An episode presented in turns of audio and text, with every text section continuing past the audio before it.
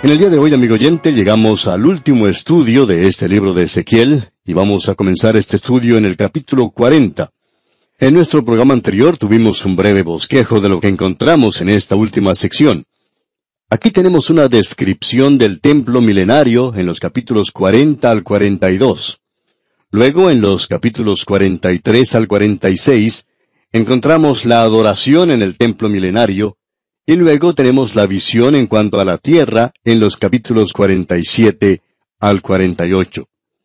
Como usted bien puede comprender, no vamos a entrar en demasiados detalles aquí. Creemos que si usted dedica su propio tiempo a estudiar lo que dicen estos capítulos, encontrará que saca mucho beneficio de ellos. Por eso es necesario que usted tenga también las notas y bosquejos en cuanto a estos libros, para que pueda estudiarlos detenidamente en su propia casa. Ahora quizá alguien pregunte, ¿por qué no entran en más detalles en esto? Bueno, hay varias razones, amigo oyente. La primera de ellas es que nos atrasamos en el plan que hemos trazado. Usted puede decir quizá, bueno, olvídense de ese plan y dediquemos más tiempo a eso.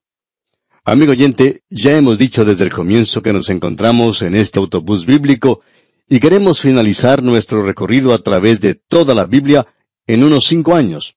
Y si no hacemos esto, vamos a pasarnos el resto de este siglo estudiando aquí esta porción. Ahora esa es la primera razón. La segunda razón es la siguiente. Tenemos aquí un cuadro del templo futuro milenario. Esperamos poder verlo. Y espero poder entrar en ese templo aun cuando no vamos a adorar allí. No creo que nosotros lleguemos a estar envueltos en esto. Es un templo que estará aquí en la tierra y nosotros vamos a estar en un lugar que se nos presenta ya en el capítulo 21 de Apocalipsis. Allí puede encontrar usted una descripción de la nueva Jerusalén. Esa será la dirección final del creyente. Y si usted quiere darle su dirección en la eternidad a cualquier persona, aun cuando no sabemos cuál será el nombre de la calle en la que se encontrará, será en la Nueva Jerusalén. Por lo menos sabemos la ciudad donde vamos a residir. Allí se encuentra una descripción, pues, de esa ciudad, y una de las cosas que se dice allí es lo siguiente. Y no vi en ella templo, porque el Señor, Dios Todopoderoso, es el templo de ella y el Cordero. Así que nosotros vamos a estar en un lugar donde no habrá templo. No habrá un templo allí, no habrá necesidad de un templo. La tierra tendrá uno por lo menos durante el tiempo del milenio. De modo que aquí tenemos un cuadro del templo milenario. Pero nosotros los creyentes vamos a estar allí donde no habrá un templo. Y eso me gusta un poco más a mí porque a mí no me agradan mucho los ritos. No creemos que eso añada mucho a la adoración. A veces pensamos que estos ejercicios preliminares en las iglesias demoran demasiado tiempo. Y ya que no nos gustan todas estas cosas, creemos que vamos a disfrutarlo mucho cuando estemos allá en el cielo, donde el Dios Todopoderoso y el Cordero serán el templo. Nosotros estaremos allí. No podemos ni siquiera imaginarnos lo maravilloso que va a ser esto. Ahora, en vista de todo esto, no nos podemos entusiasmar demasiado en cuanto al templo milenario, pero quizá deberíamos hacerlo. Bien, vamos entonces a comenzar leyendo en el capítulo 40. Nosotros hemos podido ver el progreso y el desarrollo de este libro de Ezequiel. Después de que se domina al enemigo, vamos a ver que ellos van a entrar al milenio y que habrá un templo en esta tierra. De paso, digamos que aún estamos hablando en cuanto a esta tierra. Esto indica que Israel y las naciones gentiles serán salvadas. La iglesia se encontrará allá arriba con él en la nueva Jerusalén. El primer versículo, pues, del capítulo 40 nos dice, En el año 25 de nuestro cautiverio, al principio del año, a los diez días del mes, a los catorce años después que la ciudad fue conquistada, en aquel mismo día vino sobre mí la mano de Jehová y me llevó allá. Ahora la ciudad de Jerusalén había sido destruida. El templo había sido quemado. Aún así, a este hombre Ezequiel se le muestra el templo que estará en ese lugar. Y en los versículos 2 y 3 de este capítulo 40 de Ezequiel leemos, En visiones de Dios me llevó a la tierra de Israel, y me puso sobre un monte muy alto, sobre el cual había un edificio parecido a una gran ciudad, hacia la parte sur. Me llevó allí, y he aquí un varón, cuyo aspecto era como aspecto de bronce, y tenía un cordel de lino en su mano y una caña de medir, y él estaba a la puerta. Cada vez que uno encuentra a un hombre con una caña de medir, por lo general es un ángel, y eso es lo que tenemos aquí. Quiere decir que Dios se está preparando para actuar nuevamente entre su pueblo terrenal aquí sobre la tierra. Y esa parece ser la significación de esto. Usted encuentra eso en el libro de Apocalipsis, y también lo podrá ver una vez más cuando entremos a estudiar lo que dicen los profetas menores. Creemos que ese es el significado de esto. Ahora, en el versículo 4 de este capítulo 40 leemos, Y me habló aquel varón diciendo, Hijo de hombre, mira con tus ojos, y oye con tus oídos, y pon tu corazón a todas las cosas que te muestro, porque para que yo te las mostrase has sido traído aquí. Cuenta todo lo que ves a la casa de Israel. Creemos que él fue llevado literalmente a Jerusalén. Es decir, creemos que Ezequiel fue llevado en forma literal a Jerusalén y que a él se le mostró la visión del templo milenario que va a estar allí en el futuro. La visión del templo futuro comienza en el versículo 5. Aquí tenemos bastante información bien detallada. No tenemos interés en realidad de entrar en todo esto, pero veamos lo que dice el versículo 5. Y he aquí un muro fuera de la casa, y la caña de medir que aquel varón tenía en la mano era de seis codos, de a codo y palmo menor, y midió el espesor del muro de una caña y la altura de otra caña. Aquí se nos habla del templo futuro. Aparentemente se nos muestra aquí sus contornos, y esto puede llegar a ser una cosa de mucha belleza. Esto se nos presenta aquí en los dos próximos capítulos sin mucho detalle. Encontramos algo muy interesante. En el versículo 35, él comienza a mencionar algunos puntos específicos. Allí dice, leamos el versículo 35, Me llevó luego a la puerta del norte y midió conforme a estas medidas. Luego en el versículo 39 dice, Y en la entrada de la puerta había dos mesas a un lado y otras dos al otro, para degollar sobre ellas el holocausto y la expiación y el sacrificio por el pecado. Aparentemente se va a repetir otra vez los sacrificios, y cuando contemplemos lo que se dice en cuanto a la adoración, vamos a ver esto. Podemos ver aquí que habrá sacrificios. Ahora el versículo 41 dice, cuatro mesas a un lado y cuatro mesas al otro lado, junto a la puerta, ocho mesas sobre las cuales degollarán las víctimas. Habrá sacrificios en el milenio. Y tenemos algo que decir en cuanto a esto dentro de un momento. Ahora ellos no solo van a tener sacrificios, sino que habrá música en el templo. Habrá cantantes. Notemos lo que dice el versículo 44. Y fuera de la puerta interior, en el atrio de adentro, que estaba al lado de la puerta del norte, estaban las cámaras de los cantores, las cuales miraban hacia el sur. Una estaba al lado de la puerta del oriente, que miraba hacia el norte. Luego se menciona otra vez el altar en el versículo 47, donde dice, y midió el atrio cien codos de longitud y cien codos de anchura. Era cuadrado, y el altar estaba delante de la casa. Así es que se nos destaca aquí una y otra vez que habrá un altar para el sacrificio. Hoy en la ciudad de Jerusalén existe un modelo bastante grande de lo que era la ciudad de Jerusalén en los días de Herodes, lo que indica que eran los días de Cristo. En esa maqueta o modelo existe un templo. Lo interesante en cuanto a ese templo es que no muestra allí un altar para los sacrificios. Los que hicieron ese modelo dejaron eso de lado, lo dejaron por fuera. Los judíos ortodoxos se muestran un poco confusos en cuanto a esto y por supuesto que el judío liberal quiere librarse de eso de una vez por todas. Pero aquí en este templo del milenio encontramos este lugar en particular y aquí se presenta el altar y eso es para los sacrificios. Bueno, dejemos eso por un momento y regresaremos a esto más adelante. Ahora en el capítulo 41, primer versículo, leemos, Me introdujo luego en el templo y midió los postes, siendo el ancho seis codos de un lado y seis codos de otro, que era el ancho del tabernáculo.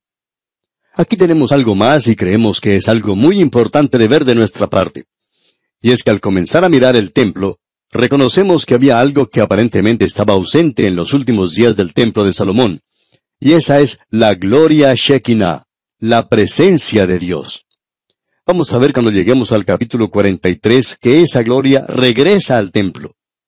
Cuando uno llega allí para la adoración en el templo, aquel a quien tienen que adorar se encuentra en el templo, y pensamos que probablemente no será otro sino el Señor Jesucristo mismo. Ahora los primeros dos versículos del capítulo 43 nos dicen lo siguiente. Me llevó luego a la puerta, a la puerta que mira hacia el oriente, y he aquí la gloria del Dios de Israel que venía del oriente, y su sonido era como el sonido de muchas aguas, y la tierra resplandecía a causa de su gloria. Creemos que lo que tenemos aquí no es otra cosa sino simplemente la persona de Cristo mismo, y la gloria Shekinah se ve con él.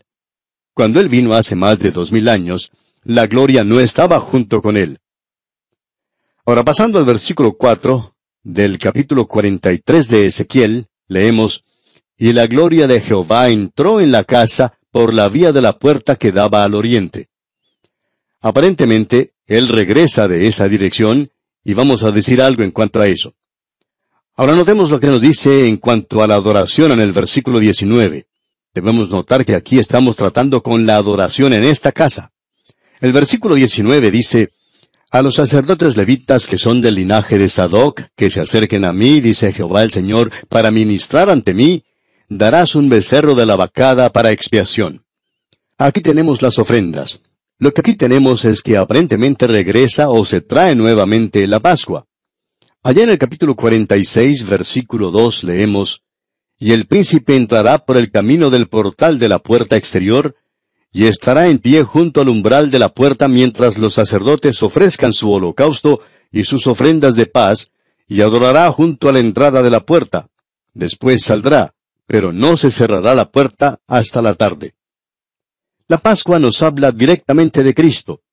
Se nos dice que Cristo es nuestra Pascua, que Él fue ofrecido por nosotros. Ahora llegamos aquí a un interrogante de importancia, y lo que se pregunta es lo siguiente. Después de que todos los sacrificios fueron cumplidos en Cristo, ¿por qué son restaurados nuevamente durante el milenio? Esta es una pregunta bastante buena. Y el autor de estos estudios bíblicos, el doctor J. Vernon McGee, Contaba que él fue a un seminario que tomaba una posición amilenaria, es decir, que los que allí enseñaban no creían que habría un milenio y esta gente espiritualizaba esta sección. Y una de las lecciones que los alumnos de aquel seminario tenían que aprender era 27 objeciones al punto de vista premilenario. Y los alumnos tenían que aprender esto para poder pasar el curso. El doctor Magui contaba que junto con otro estudiante, se dirigió al profesor de su clase y le dijo, Doctor, usted tiene dos objeciones válidas contra el premilenarismo, pero las otras veinticinco son simplemente objeciones contra los cultos en los cuales hoy no creemos y también objetamos. Las dos objeciones con las cuales estaban de acuerdo con su profesor eran las siguientes. En primer lugar, que el premilenarista toma la Biblia literalmente, y admitimos que eso crea momentos de problemas, y es necesario a veces utilizar un poquito de lo que llamaríamos sentido común consagrado, y creemos que la Biblia deja en claro si es que se nos está dando un símbolo o si se tiene que tomar literalmente. Pero aunque se tome como un símbolo, es un símbolo de realidad y creemos que eso es algo muy importante. La otra objeción que tenían era la siguiente. ¿Por qué se restaurarán los sacrificios? Debemos admitir que eso presenta una objeción. Personalmente no lo tomamos como tal. Creemos que los sacrificios señalarán retrospectivamente hacia la cruz, hacia la venida de Cristo y su muerte en la cruz durante el milenio, de la misma manera en que se celebra la cena del Señor hoy, mirando hacia el sacrificio que Él realizó ya. Ahora alguien quizá diga, ¿por qué este literalismo? Bueno, creemos que la familia humana tiene mucha dificultad en aprender una lección.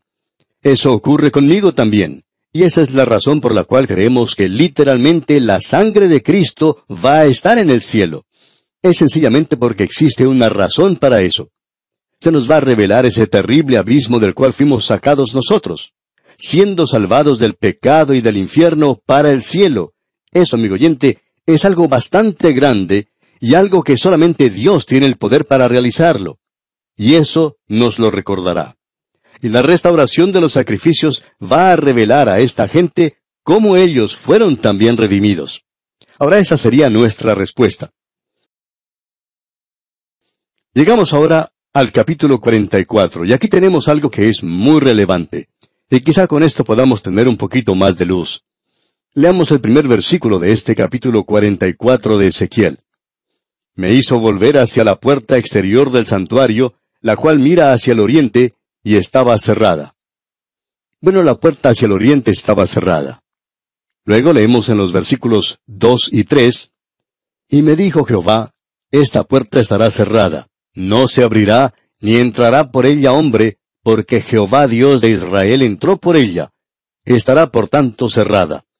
En cuanto al príncipe, por ser el príncipe, él se sentará allí para comer pan delante de Jehová. Por el vestíbulo de la puerta entrará, y por ese mismo camino saldrá. Lo que aquí vemos ha llevado a una declaración bastante particular que hacen muchos premilenaristas, que la puerta oriental de la ciudad se encuentra allí hoy, y está cerrada, no será abierta hasta que llegue el Mesías, y que Él va a entrar por esa puerta.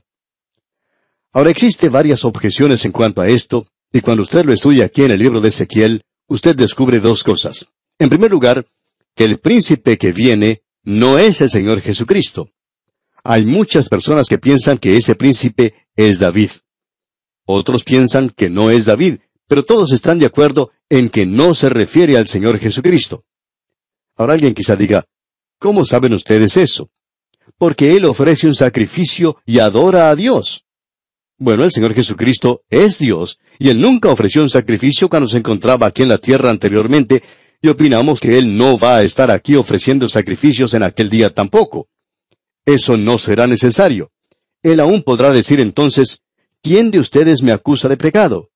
Así es que no pensamos que Él sea el príncipe aquí. Tenemos una idea en cuanto a esto. Personalmente creemos que es David.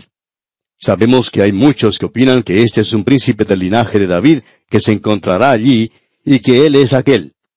Y si usted acepta ese punto de vista, usted va a estar en buena compañía y con mucha gente. Pero si usted quiere estar en lo correcto, pues ya sabe con quién tiene que ir, ¿no es verdad?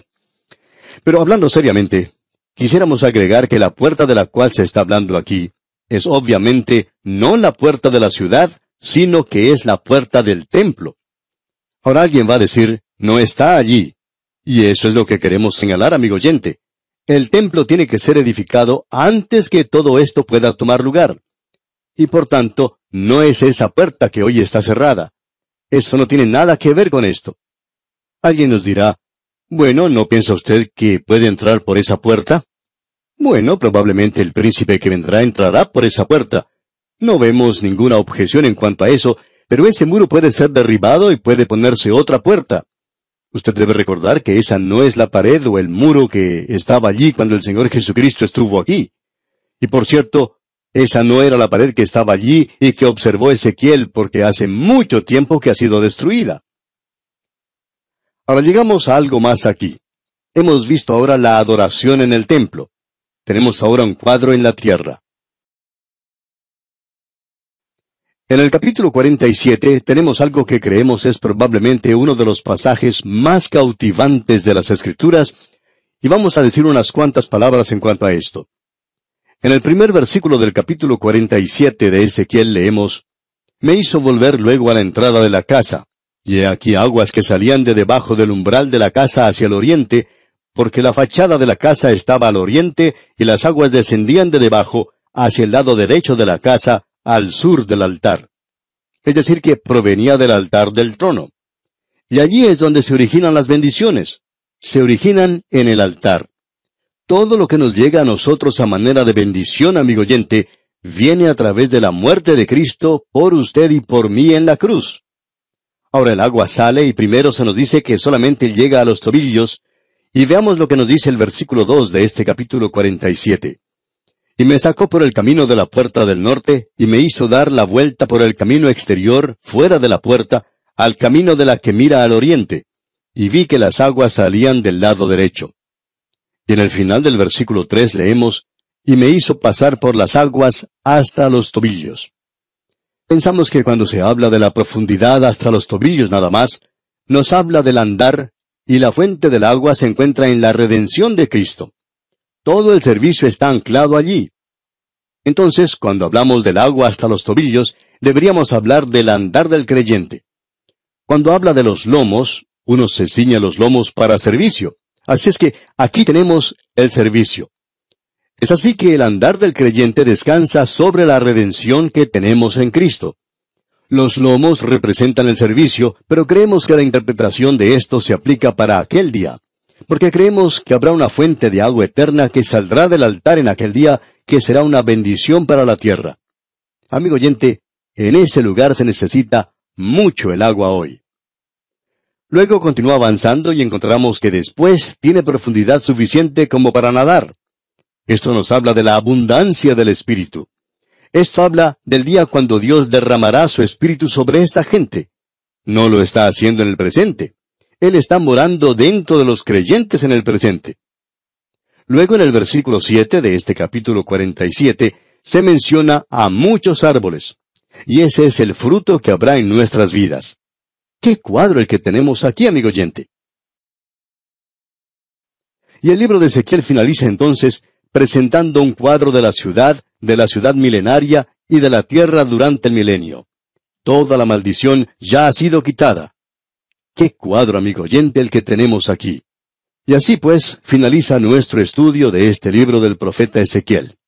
Esperamos que haya sido de gran bendición para usted. Que Dios le bendiga es nuestra ferviente oración.